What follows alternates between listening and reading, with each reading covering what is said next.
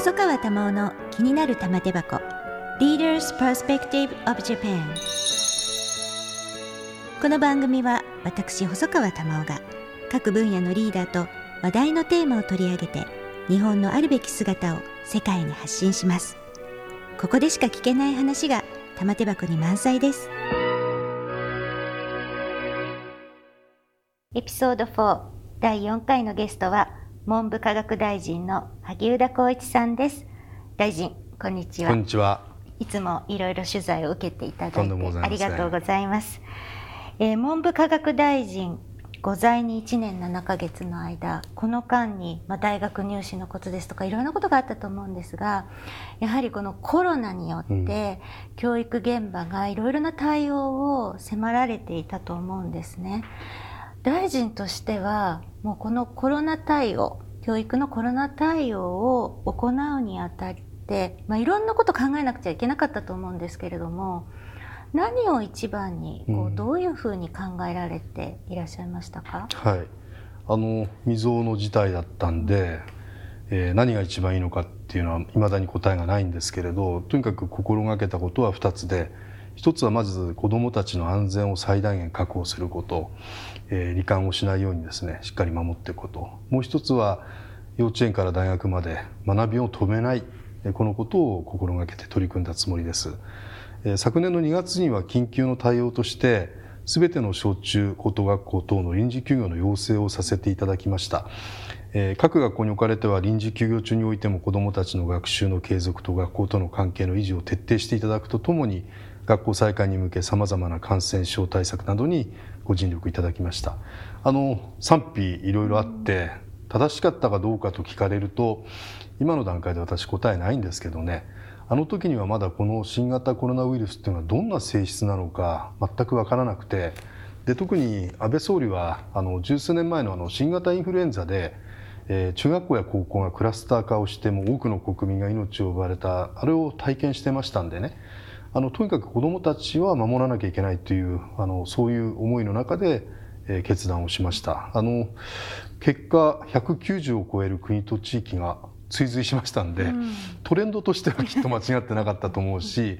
えー、この新型コロナに対する国民の意識がものすごく高まったきっかけになったことは事実だったと思うんですね。うん、だけどえー、低学年のお子さんをお持ちのお子さんお父さんお母さんなどは仕事を休まなきゃならなかったりあるいは当然あの給食などの経済も止まりましたんでね、えー、副反応副作用っていうのはいっぱいあったんですけれど、えー、まずはあのこういった時代になった時に子どもたちの健康と学びを守ろうっていう国の大きな姿勢は、国民の皆さんに伝わったんじゃないかなって思ってます。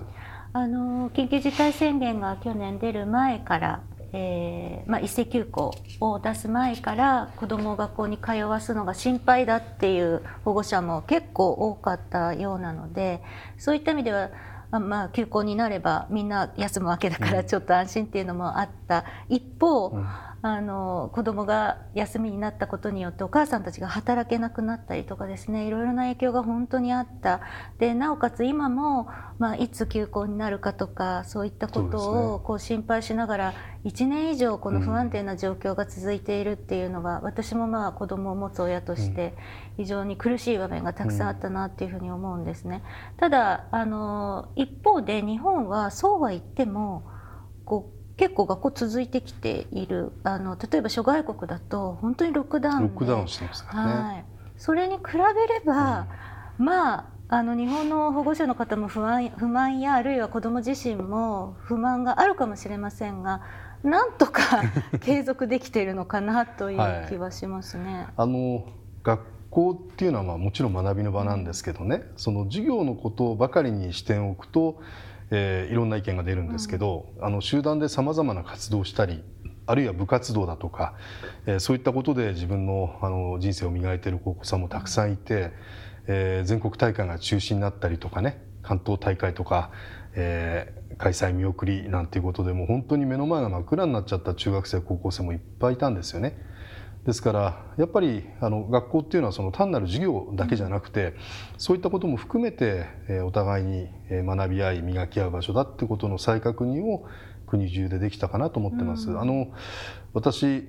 文部科学大臣賞を出すって言ったら結構批判される人がいてね、売名行為かとか言われたんですけど、そうじゃなくてもうあの、えー、大きな大会ができなくなったんで、都道府県単位でもいいから代替大会をやってあげてくださいと文化もスポーツもですね。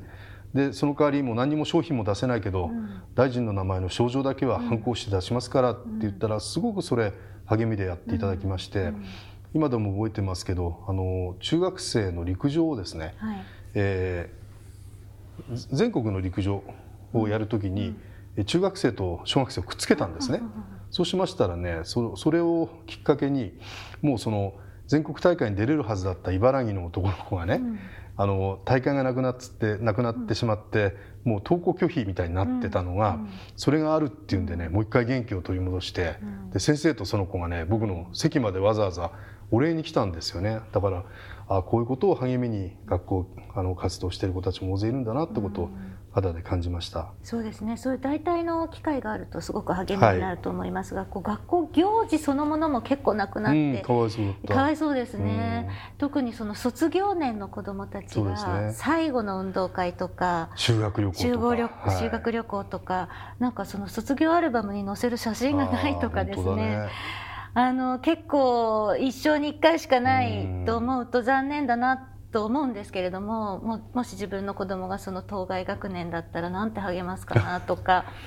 でもある意味それって一生の思い出、うん、逆の意味ではこういうことがあってできなかったとかっていうのは、はい、あの特に修学旅行はですねあのものすごくこだわりを持って、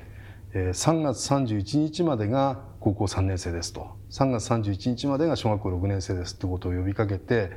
卒業式の後でもいいから実施をしてくれっていうことで、あのいろんな工夫をしてくれた自治体がたくさんありました、あの2泊3日を1泊2日に短くしたりとか宿泊行事はできないんだけれども、うん、えー、1日遊園地を貸し切ってみんなで、はいはい、えー、遊んだりとかですね、うん、それから校庭で花火を上げて、うん、キャンプをしたりとかっていろんな代替案を出していただいたんで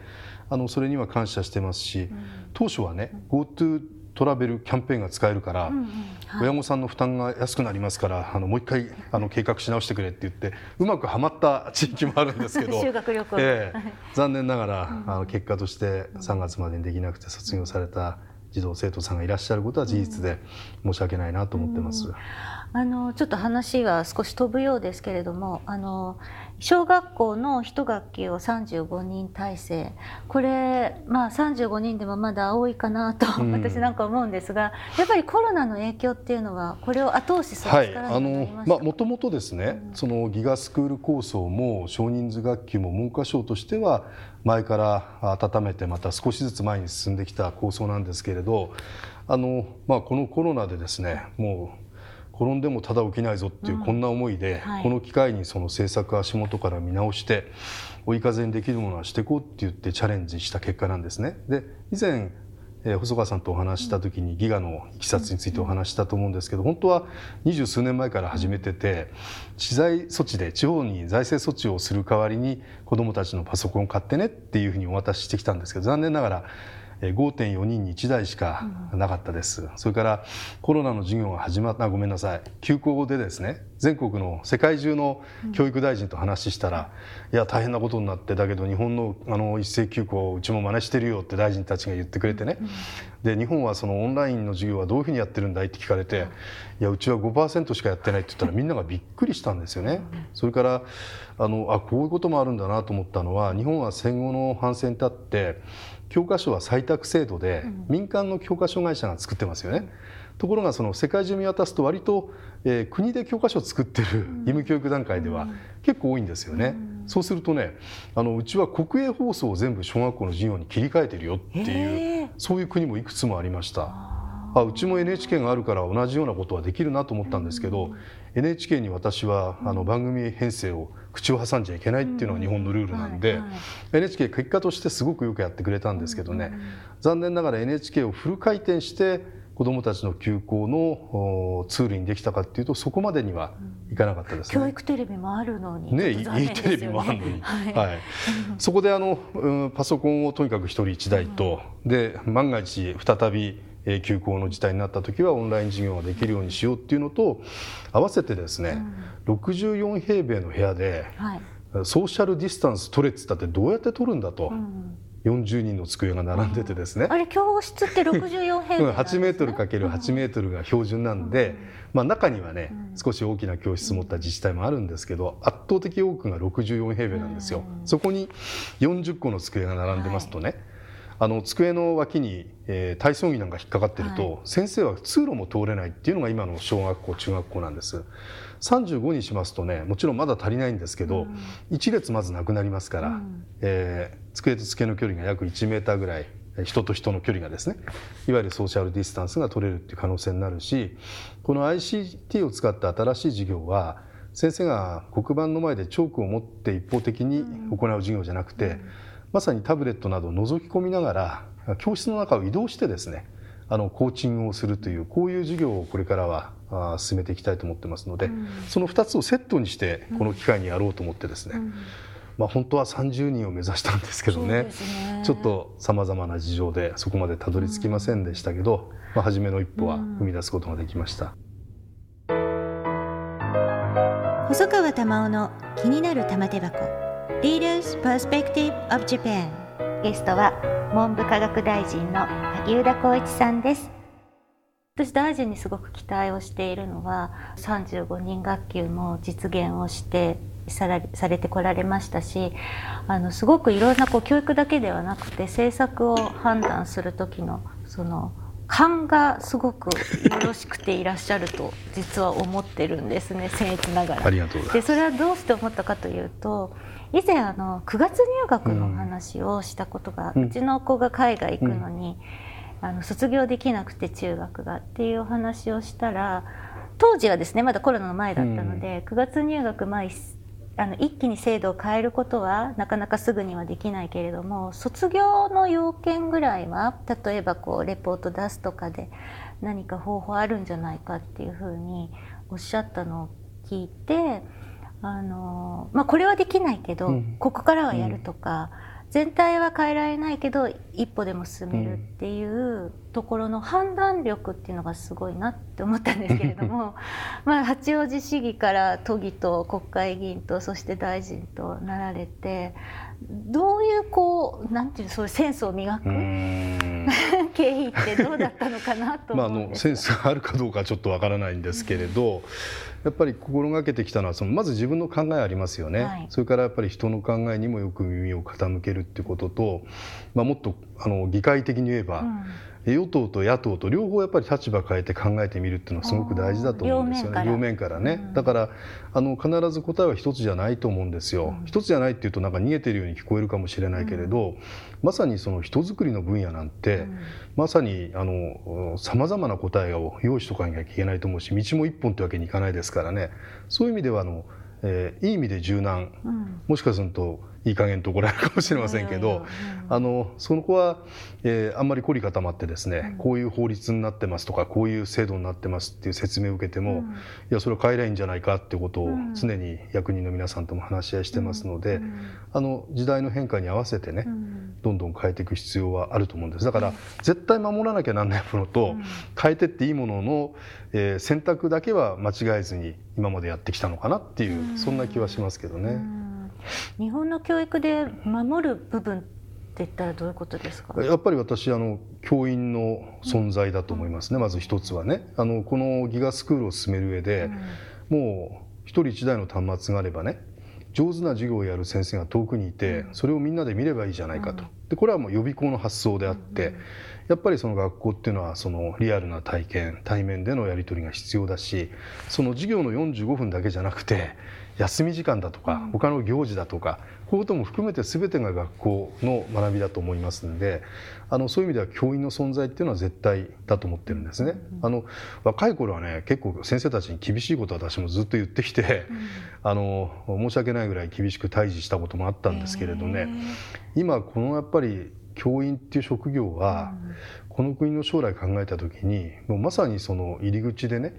日本社会を支えていく大切な仕事だと思ってます。それでその先生との出会いが子どもたちの人生観をも変えるぐらいね、うん、あの大切な職業なんですよね。だから理科が嫌いだったけど中学に入って理科の先生に出会ってノーベル賞までたどり着くわけですからね、小学校の時代に渡された本一冊でね、うん、自分の道が変わっていくわけですからそういう意味ではやっぱり教員っていう職業を大事にしていきたいなと志ある人たちが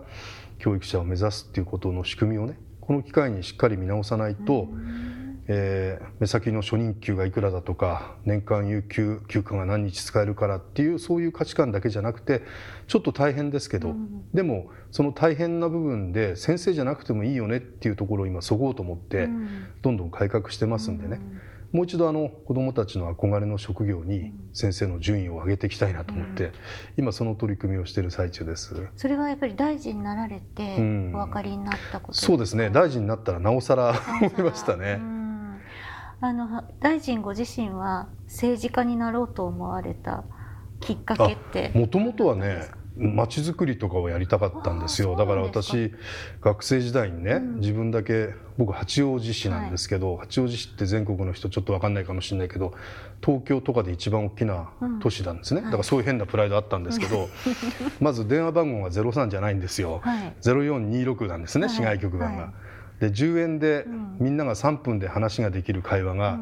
萩生田のうちにかけると10円玉がどんどんなくなるって、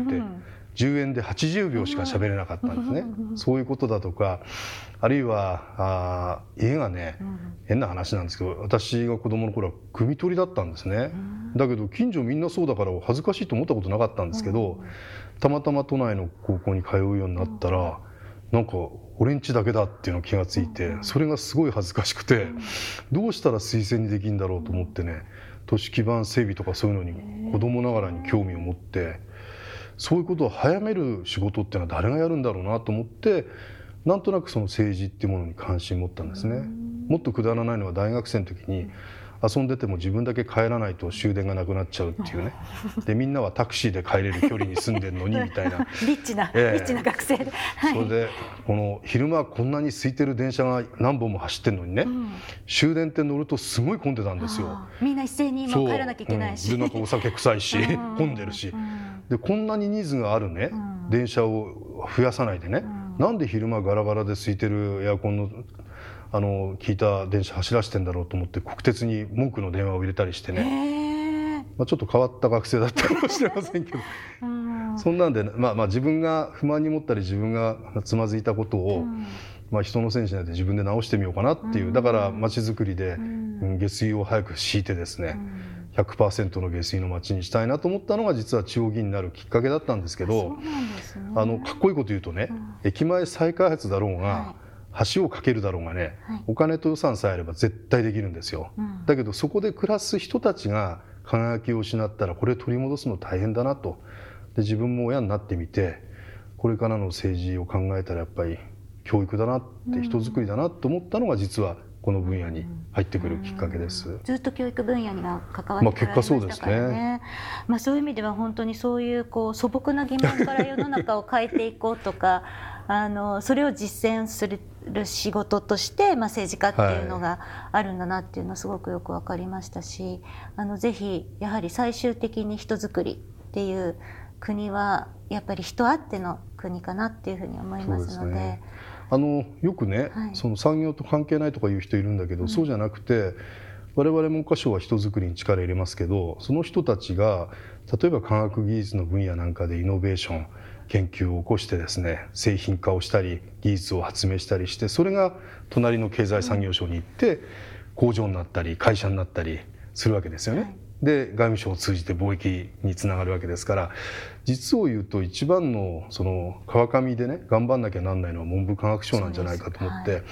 あの資源に乏しいこの国でね世界としっかり合していくためにはやっぱり人で勝負すると、でそれはただ単にその地頭のいい子たちを育てるんじゃなくてそのいろんな配慮ができてね多様な価値観に対応できる子たちを育てて世界の中でもあ日本がそういうんだったら間違いないよねと。日本の人たちがそっちを向くんだったら我々もそうだよねって思ってもらえるような国にやっぱりしていかなきゃいけないと思いますので人づくりってもう国の一番だと思いますね、一例だと思います。よろしくお願いいたします、はい、今日はまだまだお話聞きたいことたくさんあるんですけれどもこの辺にしておきます、はい、またぜひご出演いただければと思います、はい、細川玉緒の気になる玉手箱玉緒細川賞 Leaders Perspective of Japan エピソード4ゲストは文部科学大臣の萩生田光一さんでした。皆様いかがでしたでしょうか？萩生田さん今日は本当にありがとうございました、はい、ありがとうございました